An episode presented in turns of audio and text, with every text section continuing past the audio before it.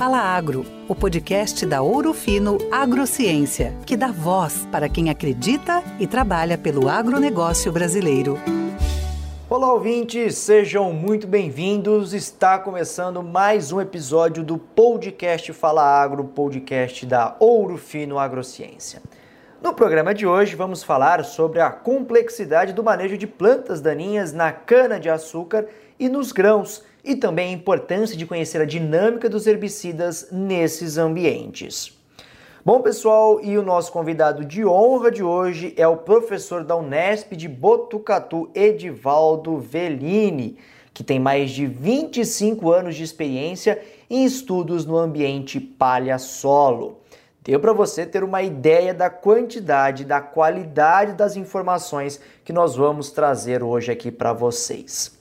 Bom, mas antes de iniciar nossa conversa, eu gostaria de dar as boas-vindas ao professor Veline, que participa pela primeira vez do nosso podcast. Olá, professor, seja muito bem-vindo. Olha, e obrigado pela sua disponibilidade de estar aqui conosco hoje.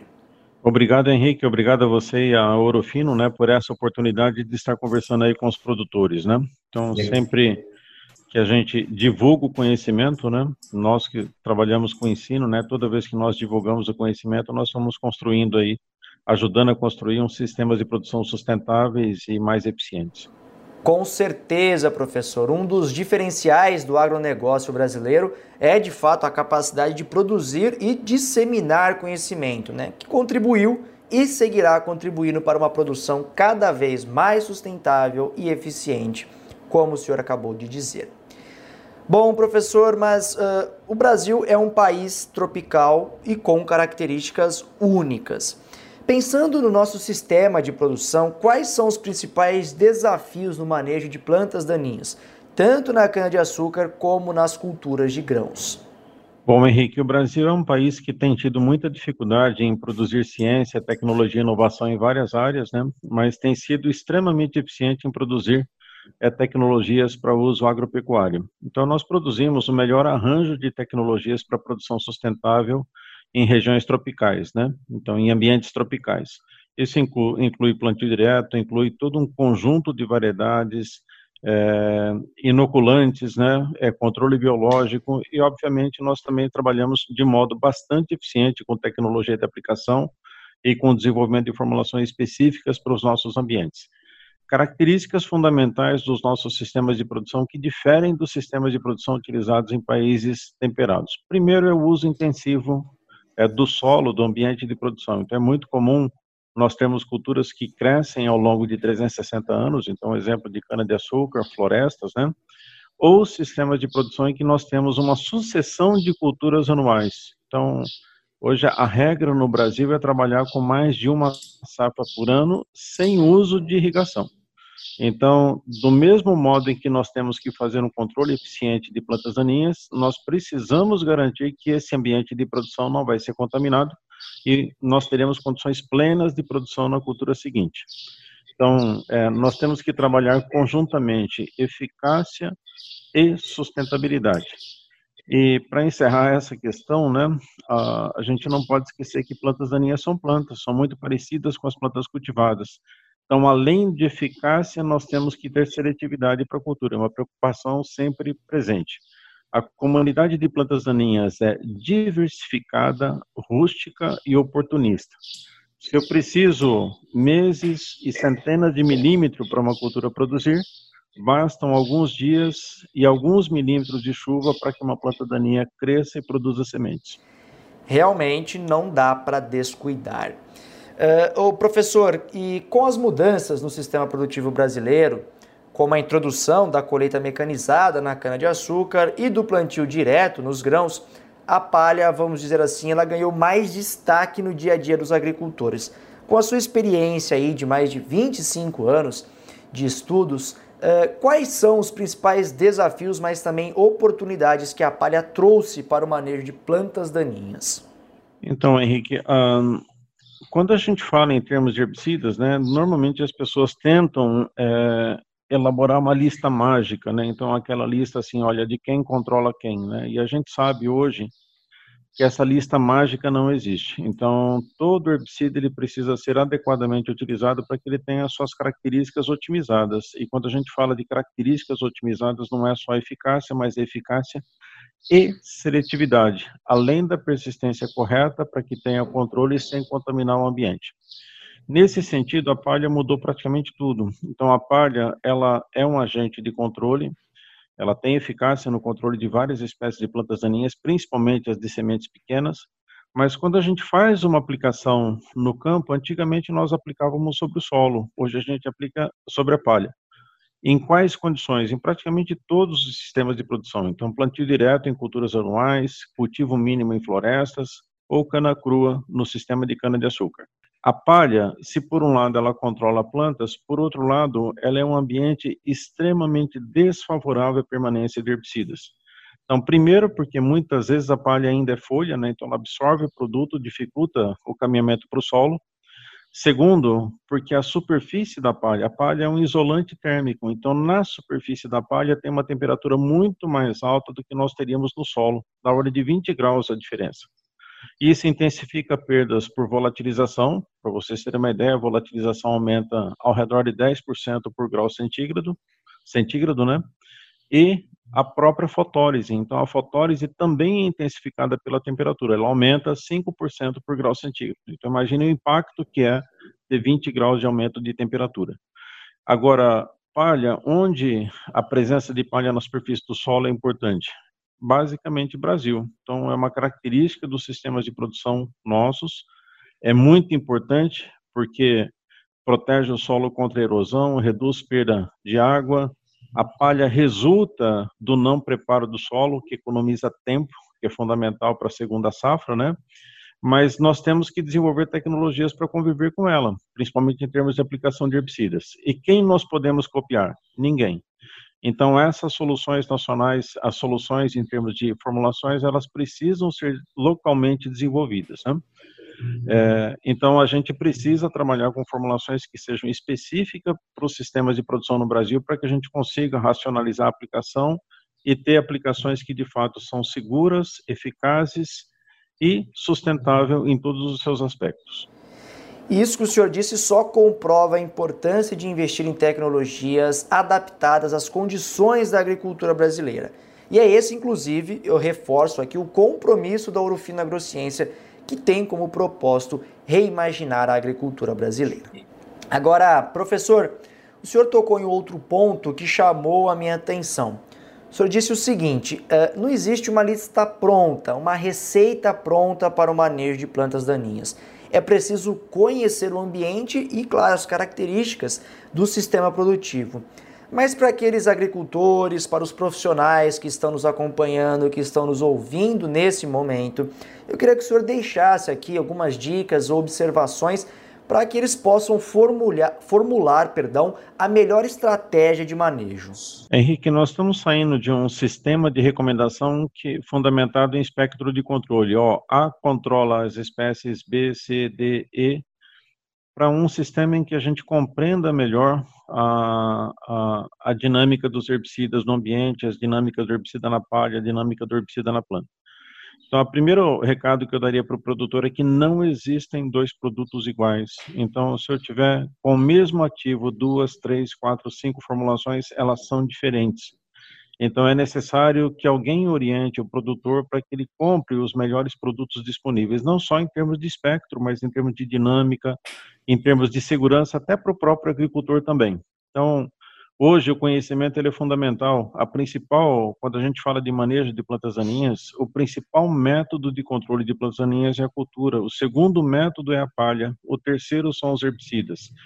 E a principal estratégia, né, as melhores estratégias de controle são aquelas fundamentadas no conhecimento. Como eu integro palha, cultura, herbicida, como eu uso herbicida para não é, ser comprometido em termos de eficácia pela palha. Né? Então, a segunda recomendação, é, além de considerar a diferença entre os produtos, né, a segunda recomendação é que utilize o conhecimento. Então, em muitas culturas, né, a etapa mais barata do processo de construção de recomendações é a presença de um consultor. Então, um consultor que conheça os sistemas de produção, que conheça o produtor, que conheça a sua realidade em termos de uso, em termos de aplicação, né? Então a gente pode dizer assim, olha, seletividade, seletividade é alguma coisa construída. Então, dispondo de um determinado produto, sabendo como se faz a aplicação, a seletividade ela pode ser construída manejando dose, época e forma de aplicação de um produto.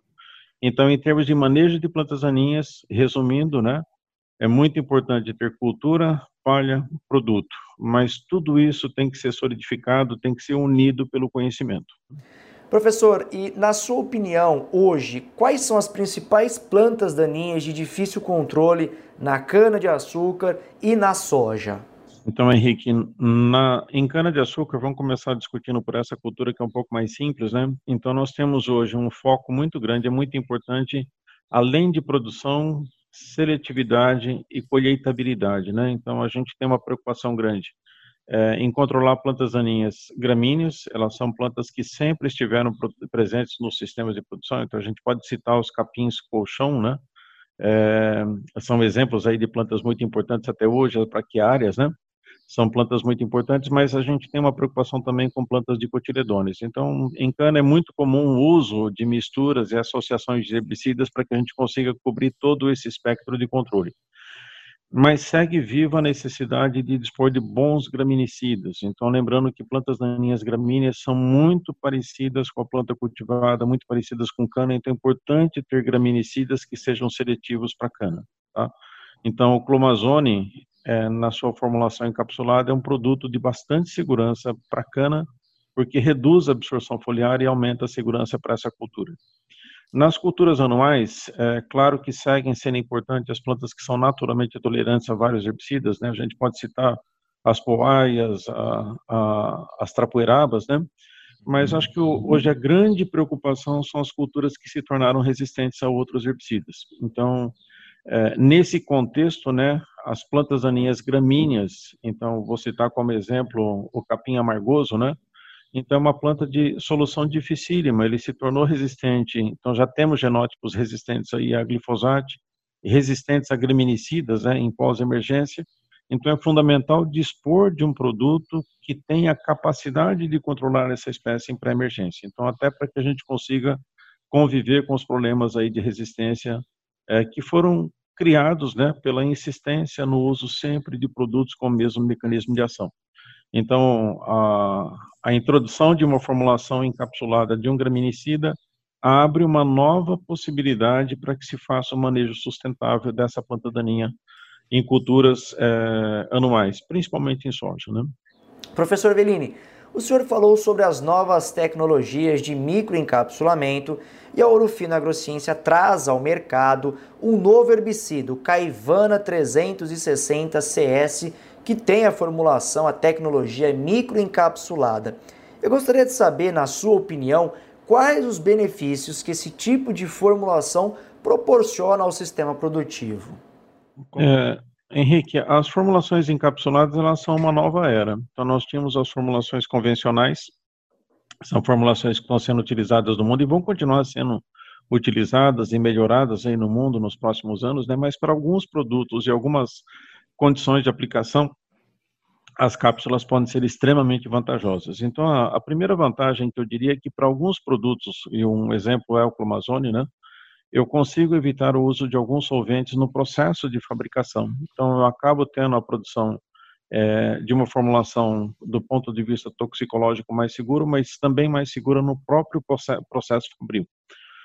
A segunda vantagem óbvia, né, no caso do clomazone, mas é uma vantagem que pode ocorrer para outros produtos também, é a redução da volatilidade. Então, a, a, a, quando a gente faz a aplicação de um produto parcialmente volátil, como é o clomazone, ah, entre 10% e 15% do que é aplicado, ele é perdido no trajeto entre a barra e o alvo e a secagem da gota. Então, é uma condição em que o produto está disponível, bastante disponível, para o processo de volatilização.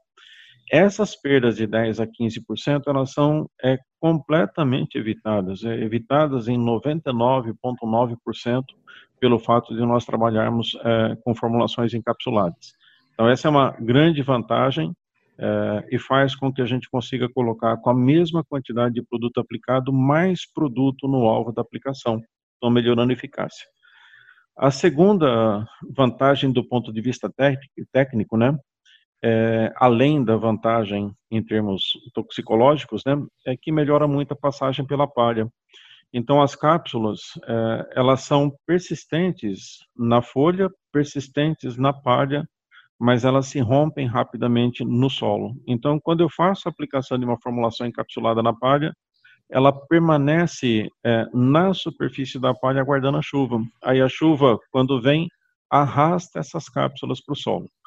A ação dos herbicidas, mesmo quando aplicados em palha, é sempre no solo. Então eu preciso maximizar a quantidade que atinge o solo.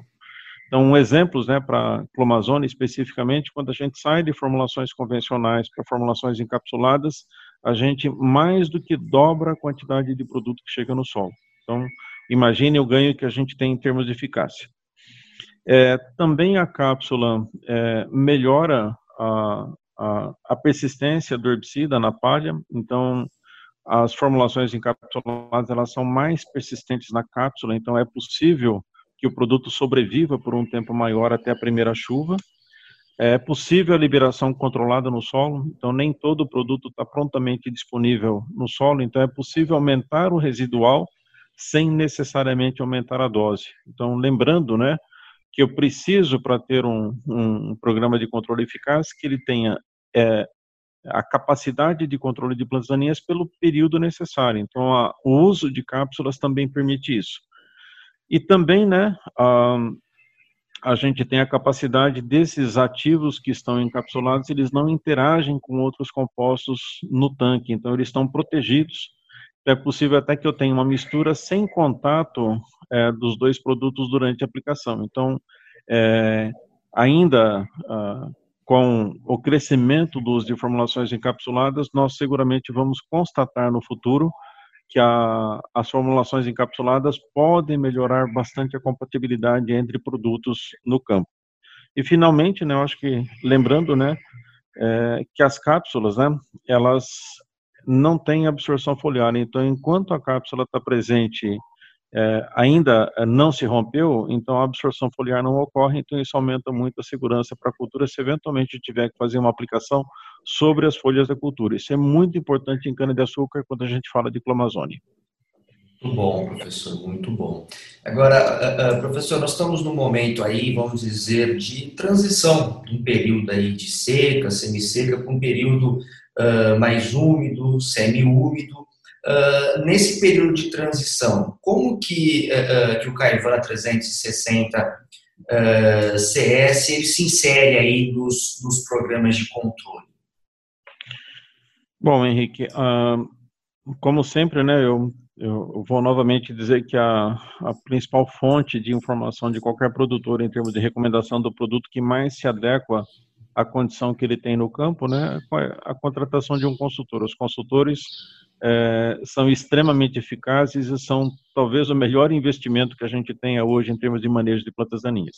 Uhum. Mas em termos gerais, é, então voltando ao que nós dissemos lá sobre o papel do clomazone é, nas culturas anuais e na cana de açúcar, né? Então assim, é, claro que o clomazone tem controle de algumas dicotiledôneas também, mas é um produto por excelência graminicida. Então, é um produto que realmente entrega uma capacidade de controle de gramíneas excepcional, muito diferenciado em relação a muitos outros produtos presentes no mercado, né? Então, ele seguramente vai contribuir para o manejo de plantas daninhas, é, algumas de cotiledôneas, mas principalmente gramíneas, de modo seguro para cana-de-açúcar, e tem condições de dar um controle muito bom é, de plantas daninhas resistentes a herbicidas é, em soja. Então, é um produto que seguramente ele vai ter uma participação muito grande no mercado e acredito, né, que essa opção em termos de tecnologia, ela vai ser é, uma tecnologia que vai ditar os caminhos aí para os novos desenvolvimentos no futuro. Muito bom, professor Velini. Estamos caminhando para a reta final da nossa conversa. E para finalizar, eu gostaria que o senhor uh, explicasse como que funciona esse processo de desenvolver e adaptar essas tecnologias para a nossa realidade, né, para a agricultura dos trópicos. Como que funciona esse processo? Bom, Henrique, uh, no caso específico da formulação encapsulada que a Orofino está disponibilizando no mercado, né, nós participamos do planejamento e do desenvolvimento e avaliação dessa formulação. Então, ela é bastante interessante. Então, a questão que foi posta, né, é, quando nós começamos o trabalho foi o seguinte: conhecendo os sistemas de produção do Brasil, é, quais as características que deve ter uma formulação para que ela possa ser útil para quem faz a produção de culturas anuais e perenes aqui no Brasil. Então, nós discutimos é, dinâmica em palha, resistente à, à volatilização, o aumento da segurança para culturas vizinhas. Então, essa é uma preocupação sempre presente quando nós trabalhamos com produtos que têm volatilidade. Então, essa, todas essas questões foram levantadas no momento em que foi feito o desenho da formulação. Então, a formulação ela já foi desenhada para que esses benefícios fossem alcançados. Então, não é o caso, não houve o desenvolvimento de uma formulação e depois se avaliou o que ela poderia trazer de benefícios. Nesse caso, os benefícios foram mirados, né, foram construídos desde a fase inicial. Então, para vocês terem uma ideia, a formulação que está chegando no mercado, ela foi obtida a partir de quase 40 protótipos, né? Então, todos eles foram avaliados até que se combinasse, se conseguisse combinar todo um, um conjunto de características aí positivas. Então, de tudo que nós dissemos, em termos de seletividade, eficácia, controle da liberação, é, é, ainda há é extremamente importante a gente discutir que nos sistemas de produção do Brasil existe a coexistência de culturas. Então, culturas que estão muito próximas, né? então culturas que são é, mais sensíveis ou menos sensíveis aos herbicidas. Então, a, a, preocupação com a intoxicação de culturas vizinhas, ela também tem que estar presente e também nesse caso esse tipo de formulação é, contribui bastante.